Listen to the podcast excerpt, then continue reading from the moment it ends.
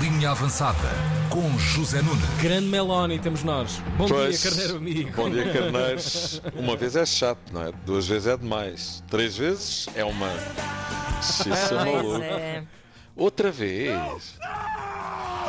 Portugal 0, Espanha 1, pela terceira vez consecutiva. Ficamos fora exatamente nas mesmas circunstâncias e da mesma forma. É preciso de empatar em casa e acabamos por perder. Ontem o que é que se viu? A Espanha precisava ganhar. Inofensiva na primeira parte, trocava a bola, trocava a bola, mas nem um remate à baliza de Diogo Costa. Portugal sempre a jogar de forma reativa, ok, nunca conseguimos assumir o jogo, mas o que é facto é que tivemos três oportunidades para marcar e ao intervalo a qualificação para a Final Four da Taça da Liga das Nações eh, podia estar fechada. Não marcámos. Na segunda parte, nos primeiros 15 minutos, a coisa parecia estar mais ou menos na mesma, até que a Espanha começa a meter miúdos como se não houvesse amanhã. Ele foi que- Williams, é verdade. Claro. Williams, Pino, Gavi, Pedri, dois de 19, um de 18 e um de 20. Pá, pernas fresquinhas. Claro. E foi isso mesmo. Williams e Pino nas alas deram água pela barba à nossa seleção. O Williams então é absolutamente decisivo para dar a volta ao jogo. E o que é que se viu de Portugal a partir daí? Começámos a recuar, a recuar, a recuar. E se o jogo não acaba, ainda estávamos a recuar a esta hora. Portugal deixou de ter saída de bola e muito menos tínhamos a bola. Fosse para sair, fosse para entrar. 30 minutos inexplicáveis da seleção portuguesa que colocam sérias dúvidas em relação a aspectos como personalidade, atitude, coragem, etc. Nós, como equipa mais velha, mais madura e com muito mais internacionalizações que a jovem equipa espanhola, trememos e eles, cheios de putos, parecia a seleção do jardim da infância. O que é facto é que abanámos por todos os lados. Ah, Estava-se a adivinhar o gol deles e desta vez nem se pode dizer Não aconteceu, mas Mas ia acontecer. porque aconteceu mesmo, não é? E estava a saber que ia acontecer. E foi.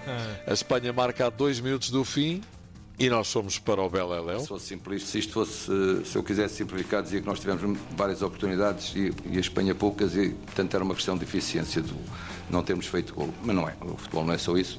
Pois é, não é só isso. Fernando Santos destroçado com o resultado do jogo, a malta está-lhe toda a jurar pela pele.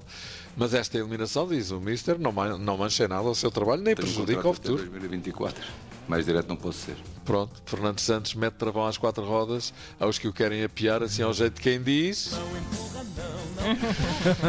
Fernando Santos que nem queria acreditar quando a bola apareceu na baliza de Portugal, mas o que é facto é que estávamos a pedi-las. Pois, pois. Quem viu o jogo percebe que na Essa última que é meia essa. hora estava-se a adivinhar que alguma coisa poderia acontecer. A equipa pareceu muito cansada, não sei se estava, se não estava. As substituições correram todas mal. Nem Leão, nem João Mário, nem Félix, nem Vitinha, Népia. Os quatro juntos não fizeram um. E mais uns quantos que já lá estavam e que também estiveram bastante aquém. Ai. If you know what I mean. E pronto, olha, fomos. Agora sou mais louco. Ok, como quem diz, o Mundial já vem, vem já a seguir. Este foi o último jogo oficial antes do Campeonato do Mundo. A malta está toda em brasa com o Fernando Santos. E agora só temos um caminho. Ou chegamos ao Qatar e começamos a adiar neles.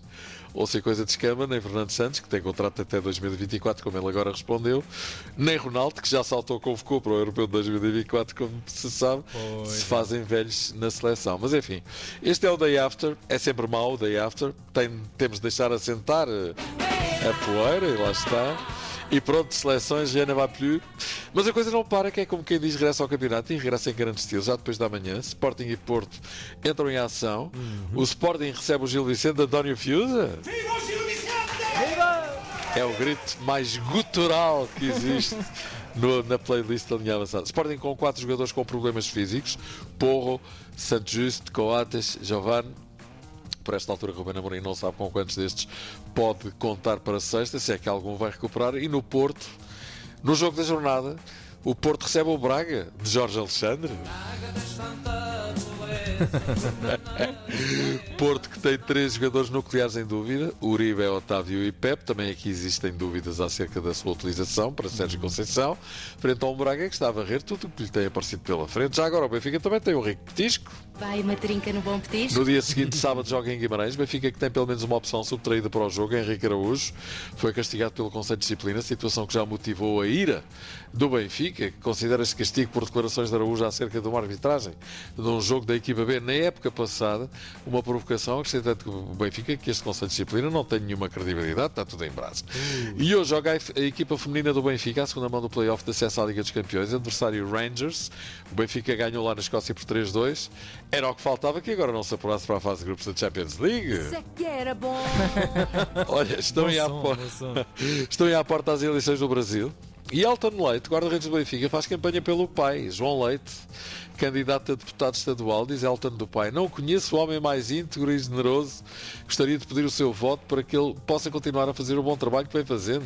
Amigo Elton, conte como eu voto. Ah, não, não posso votar. Não pois é, não dá. Segue. Nos Emirados, o presidente do Al Hilal confirma que teve negociações adiantadas para Ronaldo ir jogar para lá. Ah, dinheiro, não é à Diz, vista. sim, diz que o dinheiro nunca foi problema, que o Al Hilal tem dinheiro para contratar quem quiser e que não foi por isso, mas sim por causa do tribunal arbitral que não permitia que o Al Hilal contratasse novos jogadores que ele não foi. Ok, será? Não será? Eu tenho dúvida. Não sei se estou a ver Ronaldo no meio do deserto nesta sua fase da carreira só para ganhar dinheiro e se ganha ele em qualquer lado. Também nos Emirados Árabes, o defesa internacional grego Costas Manolas Ah, Costas, Costas Manolas. Manolas, pá. Manolas. Eu o também, Manolas. eu também sou Zeca Manolas. Ah, és? Sou. Trocou o Olympiacos pelo Al Sharia dos Emirados Árabes Unidos, mas já deve estar com vontade de expirar. E então porquê? Perguntou você. Então porquê? Porque na sessão fotográfica da apresentação, o seu novo clube decidiu fotografá-lo ao lado de um leão. E Manolas não ganhou para o susto. O leão não lhe parou de rosnar ali a sentir o bafinho nas costas do leão. X é maluco. Cada pancada. Parece o outro.